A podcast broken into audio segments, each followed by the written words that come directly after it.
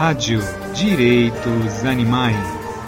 A voz transformada em mensagem de paz e justiça a todos os seres sencientes.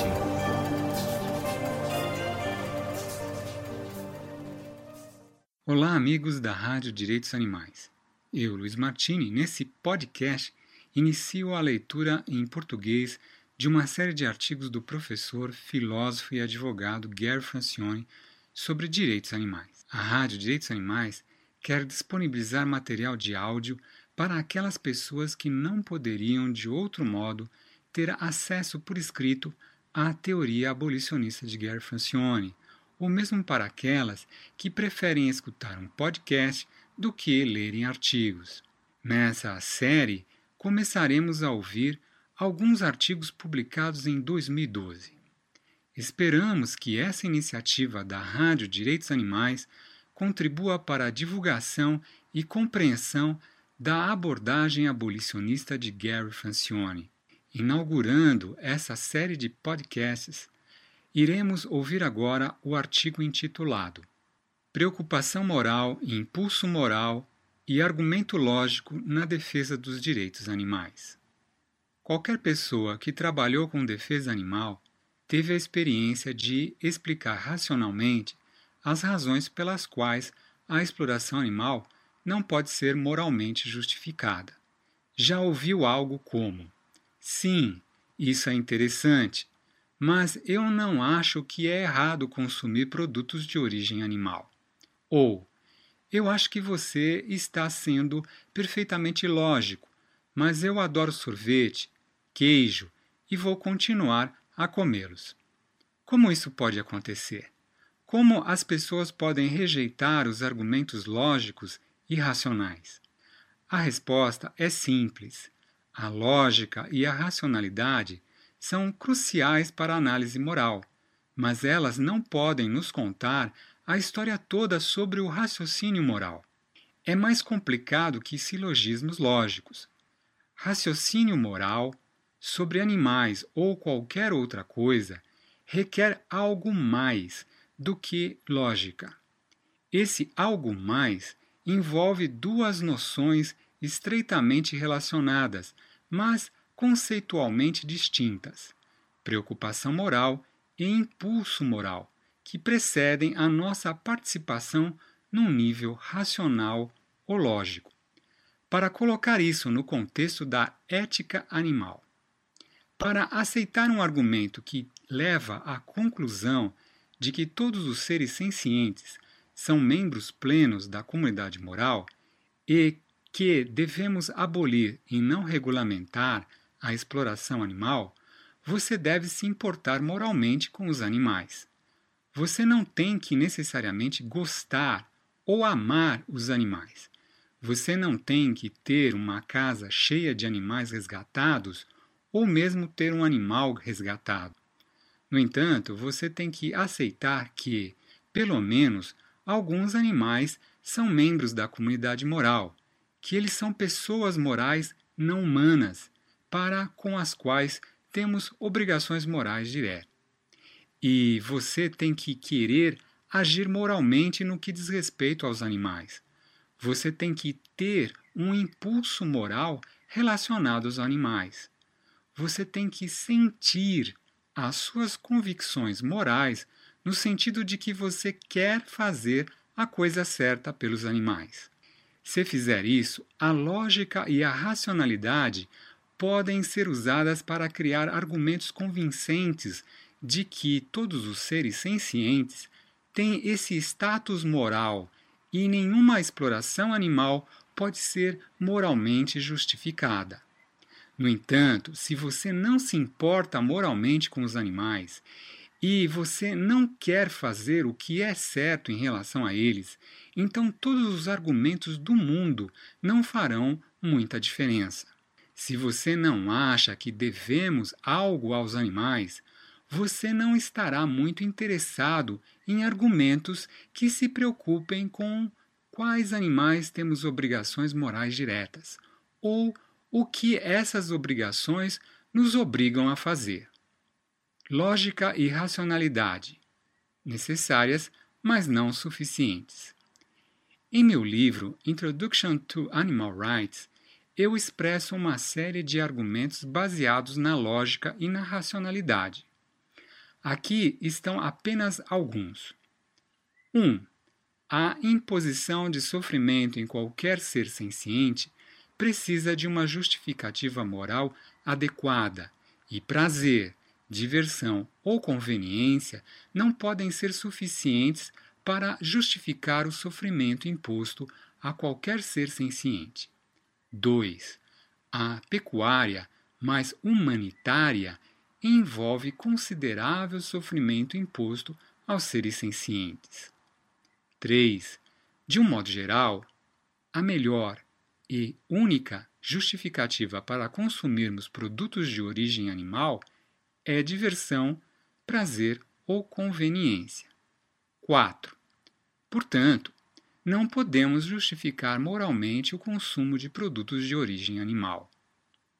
Isso tudo é muito lógico, mas o argumento não fará sentido se você não aceitar a primeira premissa e querer agir em relação a ela. Se você não aceitar que você tem a obrigação de justificar de uma forma significativa o dano que você impõe aos animais, não podemos nem mesmo começar a falar de ética animal.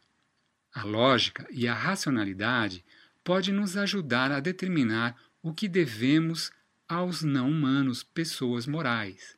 Mas a lógica e a racionalidade são inúteis em relação a alguém que simplesmente não se importa moralmente com os animais e que rejeita a noção de que qualquer justificativa para a imposição de danos seja necessária. A ciência também é inútil quando a primeira premissa está em consideração. Não há maneira de provar cientificamente que temos a obrigação de justificar a imposição de danos a um ser senciente. Como qualquer estudante de filosofia do primeiro ano sabe, você não pode obter um deveria de um é. Então, por que deveríamos aceitar a primeira premissa? Afirmo que o primeiro princípio é uma verdade autoevidente. Todos os seres sencientes são importantes moralmente e antes que eu afete negativamente os interesses de qualquer ser senciente, sou obrigado a justificar a minha ação. Quando eu uso verdadeiro aqui, isso tem o mesmo significado que dizer que a xícara sobre a mesa é vermelha. A afirmação a xícara é vermelha expressa uma proposição verdadeira. A xícara sobre a mesa é vermelha.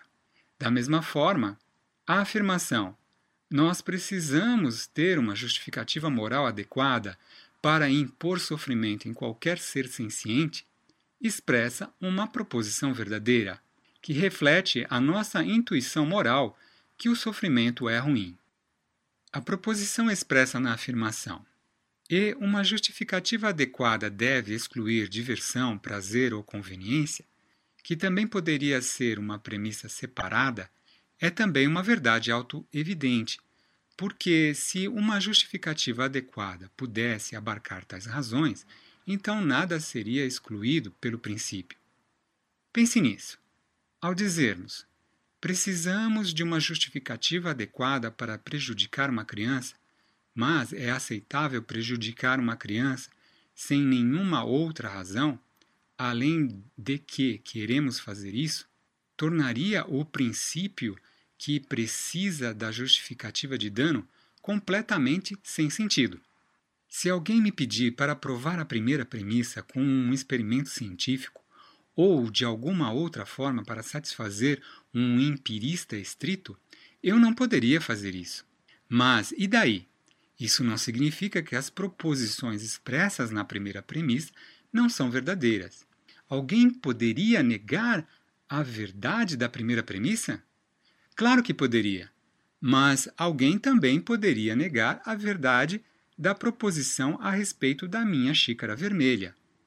Podemos ser céticos quando se trata de princípios morais, mas podemos ser céticos sobre qualquer coisa.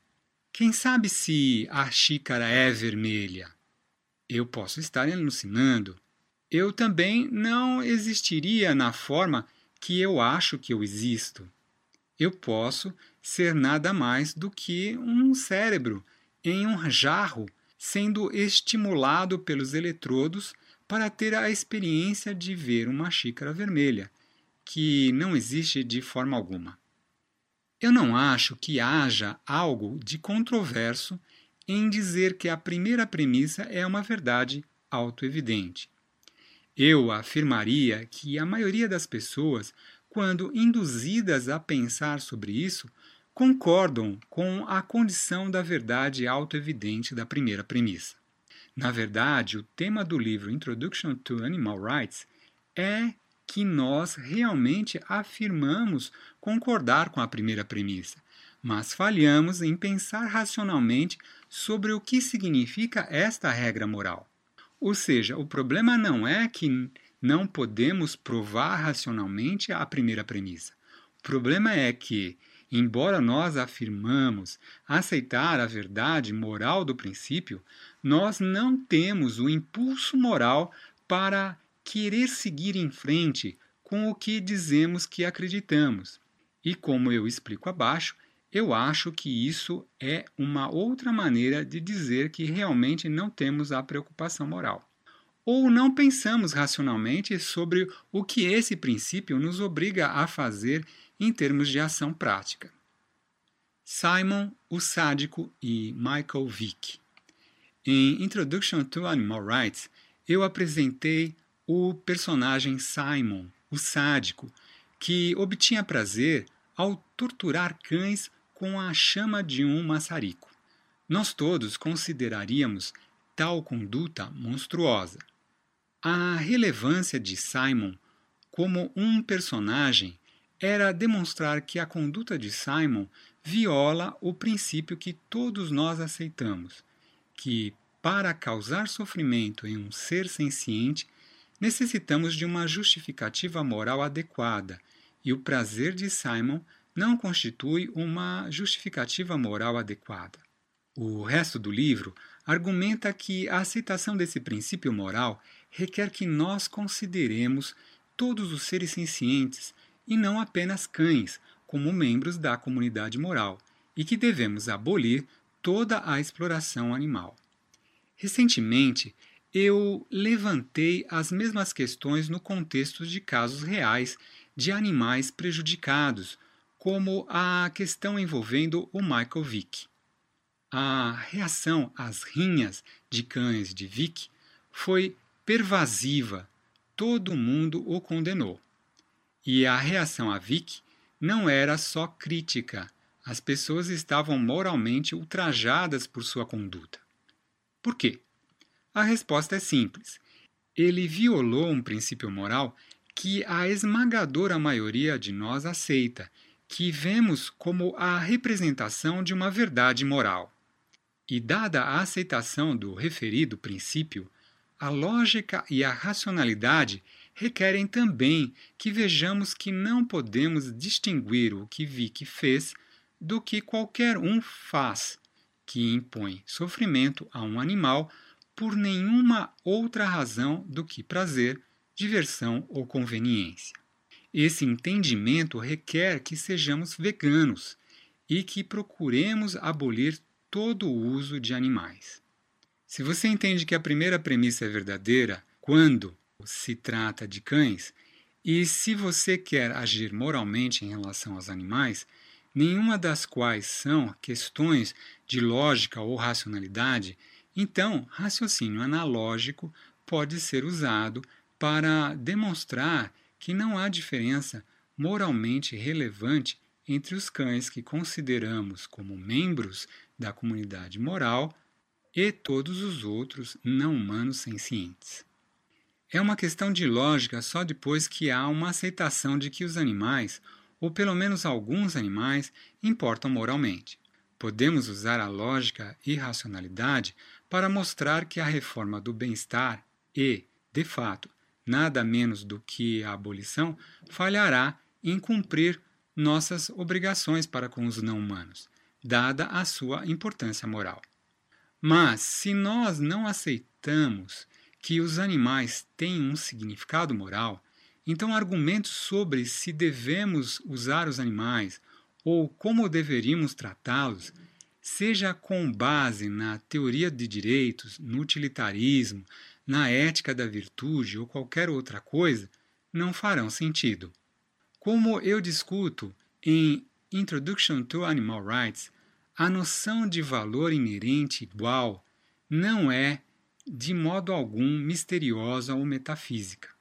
É uma noção lógica que diz respeito aos requisitos mínimos para a participação na comunidade moral, e isso exige que concedamos aos animais o direito moral de não ser tratados como coisas. Esta é outra maneira de dizer que essa noção requer a abolição da exploração animal. Mas, se nós não aceitamos que os animais pertencem à comunidade moral em primeiro lugar, ou se nós não nos importamos em agir moralmente, a noção de que animais têm valor inerente igual não será de muita utilidade. Todos nós rejeitamos a escravidão humana, porque reconhecemos que ela coloca aqueles que estão escravizados inteiramente fora da comunidade moral, que os reduz a coisas. Levando em conta que aceitamos isso como uma questão de intuição moral, que todos os seres humanos deveriam ser incluídos na comunidade moral, que deveriam ser considerados como pessoas morais e não coisas, então o que quer que isso requeira, requer abolição à escravidão. Da mesma forma, se vemos os animais como tendo um valor moral, então qualquer outra coisa que isso requer, isso requer abolir a sua condição de propriedade, de coisas, e tratá-los como pessoas morais. E isso requer que deixemos de consumi-los. Ponto final. Mas se nós não vemos nenhum animal como tendo valor moral, e que é uma questão que não pode ser provada de alguma forma, objetiva ou científica, então argumentos lógicos sobre quais animais deveriam ser considerados como pessoas morais e qual personalidade moral isso requer serão inúteis. Qual é a origem da preocupação moral? E se alguém não aceitar a primeira premissa? E se alguém simplesmente não vê os animais como membros da comunidade moral? Podemos provar que eles estão errados? Claro que não. Para mudar o comportamento moral, é necessário algum componente afetivo. A fim de estar aberto à análise lógica da questão animal, você tem que ver os animais como membros da comunidade moral e tem que querer agir com base nessa percepção. Isso não é uma questão de lógica e racionalidade. Você tem que sentir que o que o Simon, o sádico, está fazendo com os cães é ruim, que o que Michael Vick fez com seus cães era ruim. Uma forma semelhante de pensar sobre a preocupação moral é oferecida pelo professor Gary Steiner, que discute o conceito de parentesco com os não-humanos em seu livro Animals and the Moral Community, Mental Life, Moral Status and Kinship. Steiner afirma que precisamos de algum conceito de parentesco ou ligação afetiva entre o humano e os não-humanos como um prelúdio para uma reflexão séria sobre a ética animal. Concordo com Steiner, porque eu acho que a maioria de nós tem uma predisposição à percepção de parentesco com os animais. Ela precisa apenas ser despertada. Precisamos tomar consciência disso. Essa consciência permite-nos ver a verdade da primeira premissa. Esta consciência pode ser desencadeada por muitos fatores, isoladamente ou em combinação com outros. Ela pode vir de nosso relacionamento com um animal de companhia, ela pode vir de uma percepção sobre a interligação da vida ou de alguma norma, tal como a regra de ouro. Isso pode ter uma dimensão espiritual ou não espiritual. Ela pode vir de abraçar o princípio da não violência como uma verdade moral fundamental. Novamente, isso pode ter um, uma dimensão espiritual ou não espiritual. Ela pode vir de uma perspectiva religiosa, como a que Francisco de Assis tinha. Ela pode vir de uma visita ao matadouro. Ela pode vir da leitura de literatura ou poesia. Ela pode vir de alguma experiência estética. Em suma, há muitas ocasiões para nos tornarmos conscientes de nossa preocupação moral. Mas se nós a chamamos de preocupação moral ou percepção de parentesco, é necessário entender que isso deve incluir um impulso moral para querer seguir em frente e para agir de forma a reconhecer e respeitar o valor moral dos animais, ou o que representa o nosso parentesco com eles. Quando temos a preocupação moral ou a percepção de parentesco, que inclui o impulso moral e querer fazer a coisa certa pelos animais, então faz sentido falar sobre usar a lógica e a racionalidade para discutir conclusões específicas sobre o escopo da classe de pessoas não humanas, na minha opinião, todos os seres sencientes, e o que a condição deles, como seres morais, requer de nós na minha opinião, a abolição de todo o uso de animais.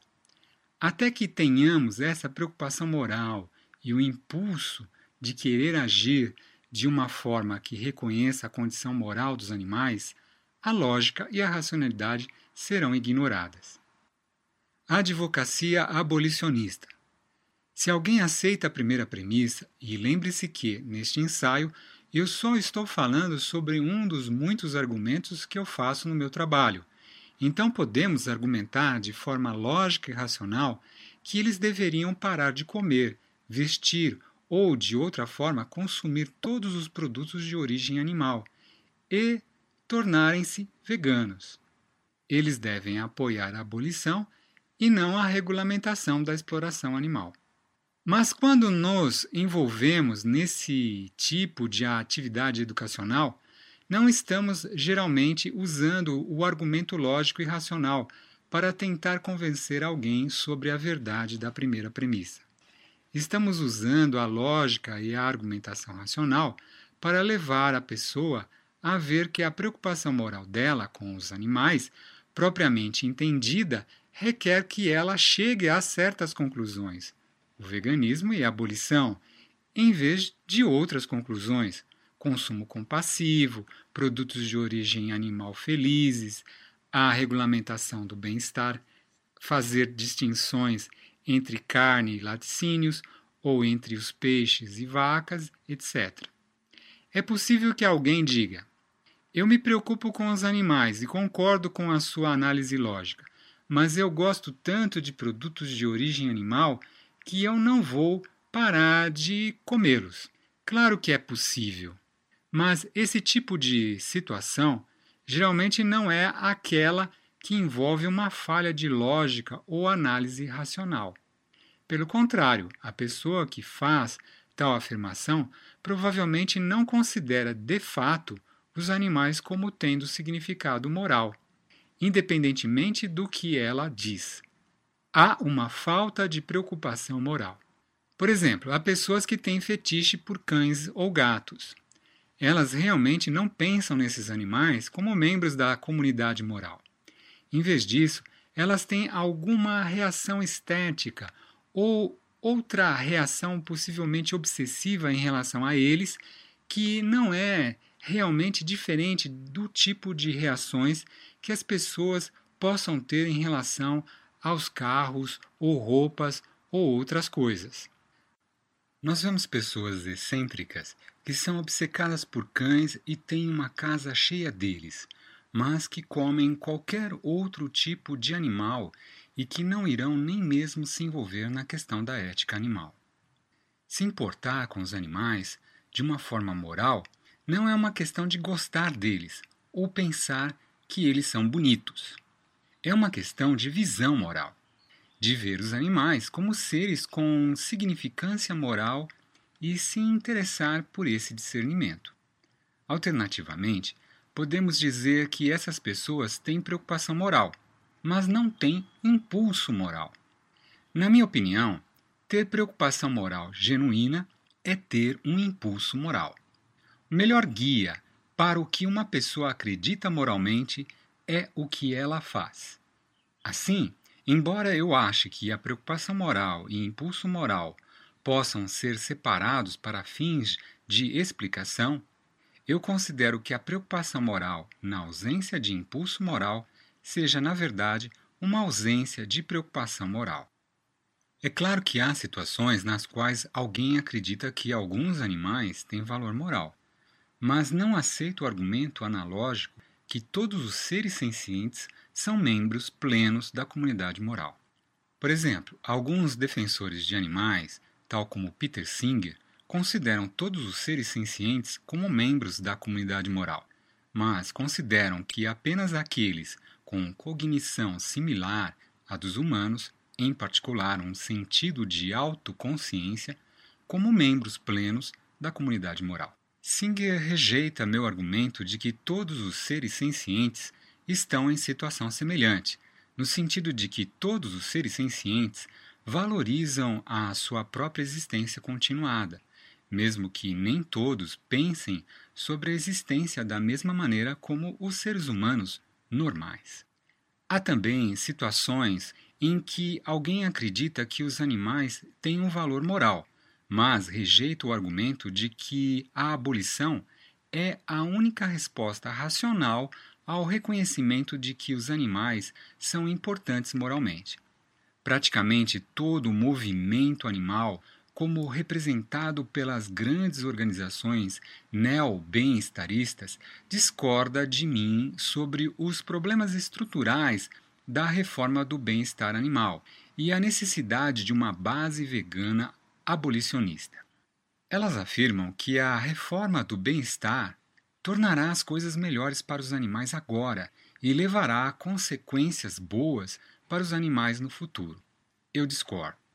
Há situações nas quais as pessoas afirmam considerar os animais como membros da comunidade moral, mas também afirmam que podemos aplicar uma estrutura para analisar as nossas obrigações morais para com os animais que é diferente da que usamos no que diz respeito aos seres humanos.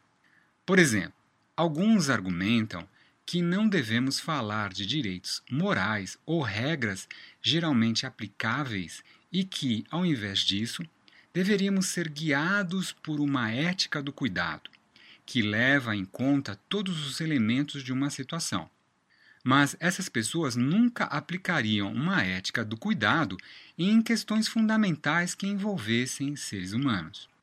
Por exemplo, nenhum defensor da ética do cuidado diria que a moralidade de estupro depende em saber se esse comportamento foi realizado com cuidado em uma situação particular. O estupro é sempre errado porque viola o direito da integridade corporal.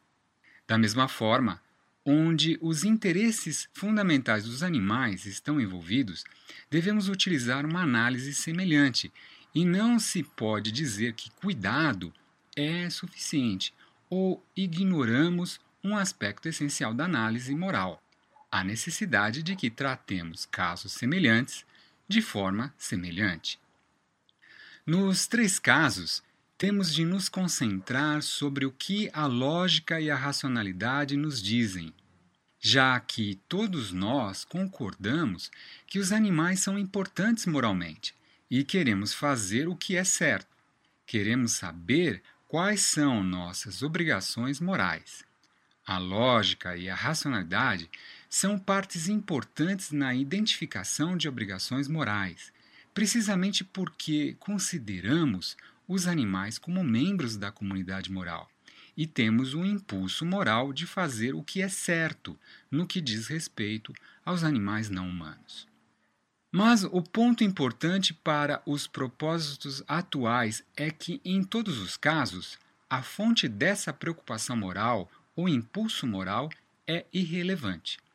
Se alguém se preocupa com os animais como seres morais, não importa se seu impulso moral foi desencadeado como resultado de seu relacionamento com um animal de companhia, lendo sobre São Francisco, lendo um romance como Black Butte ou um poema como Inscription on the Monument of a Newfoundland Dog, de Byron, por acreditar no princípio da não violência, ou na regra de ouro, ou na interligação da vida, ou como resultado de sua repulsa estética ao bullying. O que importa é que ela tem a preocupação moral e o desejo de querer agir de acordo com essa preocupação. O que importa é que ela vê a verdade moral da primeira premissa, pelo menos com relação a alguns animais. O que importa é que ela aceita como uma verdade moral que pelo menos alguns animais são membros da comunidade moral, que eles importam moralmente. O que importa é que ela perceba a necessidade de agir de acordo com a sua preocupação. É então e só então, quando ela quer fazer a coisa certa em relação aos animais, que ela pensa que são importantes moralmente, que podemos usar a lógica e a racionalidade para demonstrar que a sua preocupação moral deve se estender a todos os animais e requerer a abolição, e não a regulamentação do uso de animais. Essa preocupação requer que a pessoa pare de participar da exploração animal. Ela pode não aceitar ou aceitar de imediato os argumentos da igualdade, abolição e veganismo, mas ela, na realidade, não irá entendê-los mesmo na ausência de uma preocupação moral sobre os animais. A noção de que a preocupação moral, ou uma percepção de parentesco, ou como você quiser chamá-la, não pode acontecer como resultado de suas visões religiosas ou espirituais é tão absurda quanto dizer que a preocupação moral não pode ser despertada como resultado de uma relação com um animal de companhia sem qualquer envolvimento com uma religião ou com uma tradição espiritual. Tradições religiosas e espirituais são um problema a este respeito só quando limitam a preocupação moral e rebaixam a categoria daqueles sobre os quais nós nos importamos moralmente. Só quando eles restringem a percepção de parentesco, somente quando incentivam a violência ao invés de não violência. E não vamos fingir que as estruturas seculares também não podem limitar a preocupação moral. Elas podem, e elas são igualmente questionáveis. Francamente, eu não me importo se uma pessoa considera os não-humanos membros da comunidade moral por causa de suas opiniões religiosas ou espirituais, ou por causa de suas visões ateístas ou agnósticas, ou qualquer outro sistema. Eu não me importo se a fonte de preocupação moral de alguém em relação aos animais foi ao ler Sermão da Montanha e ao ser inspirado pela reflexão de que Jesus estava se referindo a todos os seres, ou se a preocupação e a inspiração vêm de ler a poesia de Byron, que era um ateu, ou, como no meu caso, uma visita a um matadouro e vir a entender em um nível fundamental que o princípio da não violência não tem sentido se não incluirmos todos os seres sencientes. Foi então que eu entendi as implicações da intuição moral que o sofrimento é ruim, que o sofrimento e a morte sempre precisam ser justificados com um motivo convincente. Eu não estou dizendo que devemos usar a fonte da nossa preocupação moral para defender os direitos animais. Isso não faria sentido. Se a fonte de preocupação moral de alguém em relação aos animais é que ela leu Black Butte quando era criança, não estou dizendo que devemos promover a leitura de Black Butte como um meio de defender os direitos animais. Na verdade, existem muitas pessoas que leram Black Built quando criança e que não se tornaram veganas. Mas esse livro, ou qualquer dos inúmeros livros, experiências, etc., pode ter provocado impulso moral numa pessoa e isso faz com que ela esteja receptiva aos argumentos racionais que podemos fazer como abolicionistas, para levá-la a ver todos os seres sencientes como membros da comunidade moral e o veganismo como a única resposta coerente proveniente da sua preocupação moral. Mas se ela não tem nenhuma preocupação moral em primeiro lugar, ela não vai estar receptiva a esses argumentos.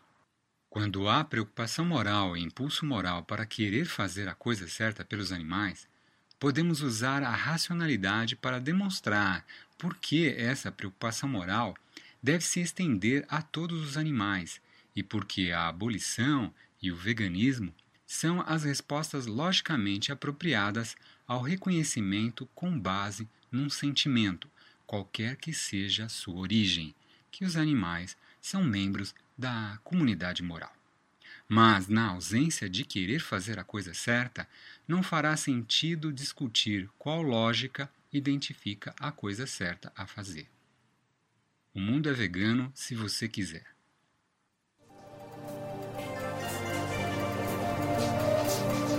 Rádio Direitos Animais.